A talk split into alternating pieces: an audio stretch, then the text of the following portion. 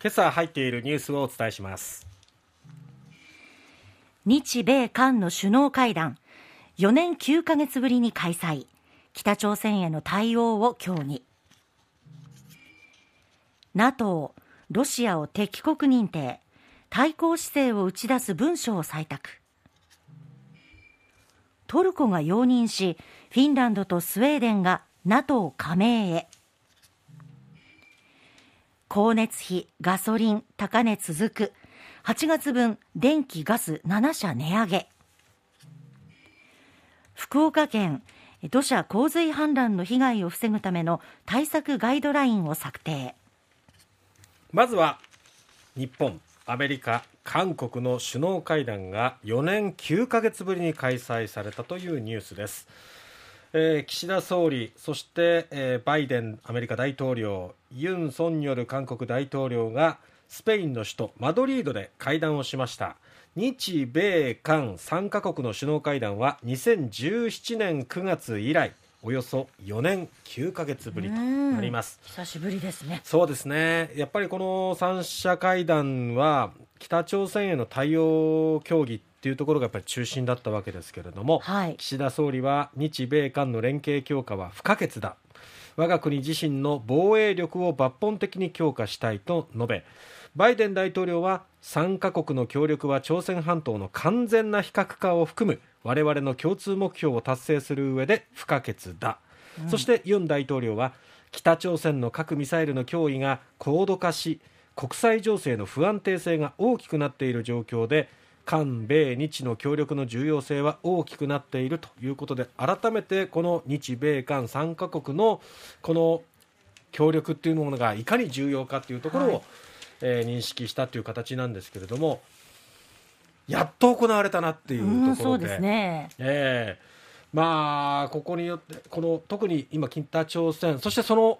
背後に中国のことも見据えているとは思うんですけど、うん、その脅威が高まっていく中で、はい、やっぱりここの連携特に日韓は最悪の日韓関係っていう、ね、状況もありましたので、うん、ここから好転していけるようにですね一つのこうきっかけになっていけばはい、いけばい。いなただ日韓の首脳会談っていうところはまだちょっと徴用工問題などが解決していない部分もあって。はいまあ、韓国にボールがあるよっていうふうに岸田総理は言ってるので韓国側がそれをどう対応していくのかその判断を見てからじゃあそろそろ日韓首脳会談やろうか。多分そういうふうな動きになっていくんだと思います。さて NATO 北大西洋条約機構の首脳会議が28日夜スペインの首都マドリードで開幕しました。29日には今後10年間の行動指針となる新たな戦略概念を採択しウクライナを侵略したロシアを事実上の敵国と認定しました、うんはい、中国についても欧米への組織的な挑戦を突きつけていると初めて明記しまして NATO は冷戦後最大の転換点を迎えています。ロシアはま破壊的な手段で直接的な支配の確立を試みているとしましてアメリカ、ヨーロッパの安全保障への最も重大で直接的な脅威と位置づけていました。位置づけましたでこれまでは現行の戦略概念としてはロシアは戦略的パートナーと記されていましたので、はい、まあ、大きな転換ということですよね。よね。うん、ただ NATO は対立を求めずロシアに脅威を与えることはないとしておりまして、まあ、防衛体制を強化することによる抑止力を追求する方針を改めて示したと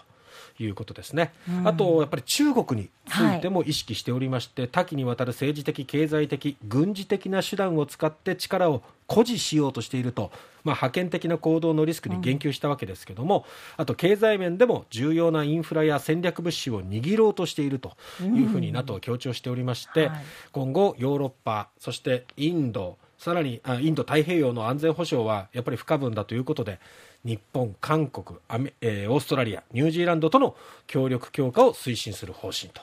いうことです。その NATO にフィンランドとスウェーデン加盟へということで大きく変わりましたね。ね結構夜遅い時間帯にそう発表、うん、されましたもんね。あのそこに、えー、大きくこう鍵を握っていたっていうのがトルコだったわけなんですけれども。えーえー、この NATO に加盟申請していたフィンランド、スウェーデンの両国首脳とトルコのエルドアン大統領が NATO のストルテンベルグ事務総長を交えて28日スペインのマドリードで会談しました。えー、エルドアン氏はこのフィンランド、スウェーデンの2カ国の新規加盟に難色を示してきたんですけども、この会談で加盟を支持することに同意しました、はい。えー、このエルドアン大統領は我々が求めていたものを得ることができたというふうに話していまして、それは何かっていうところなんですが武装組織クルド労働者党 PKK と言われるはい、えー、この武装組織クルド労働者党への対策についてフィンランドとスウェーデンの全面的な協力を得たほか、交渉を仲介したアメリカにも貸しを作ったとみられて、まあ、エルドアン大統領何か必ず、えー、得るもの得たいものっていうものがあって、はい、まあ、こういった交渉でねうまくそこを引き出したっていう形外交交渉ぶりを改めて示しました。でこの PKK ですけれども、はい、トルコからの分立分離独立を目指しているもので国内の治安を最も揺るがす存在なんですね、トルコにとっては。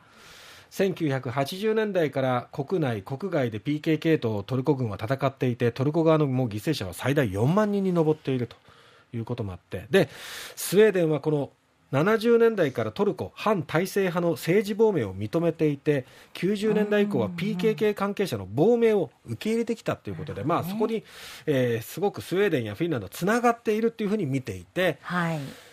それに対してトルコはずっと難色を示してきた、まあ、そこに対しても今回はうまく、まあ、引き出せる条件を、ね、引き出したということもあってフィンランド、スウェーデンは加盟と。でも一層ロシアと NATO の溝は深まるということになりますよね。そうですね緊迫感というのは一層増しているという状況です。光熱費ガソリン高値が続いていまして8月分ですけれども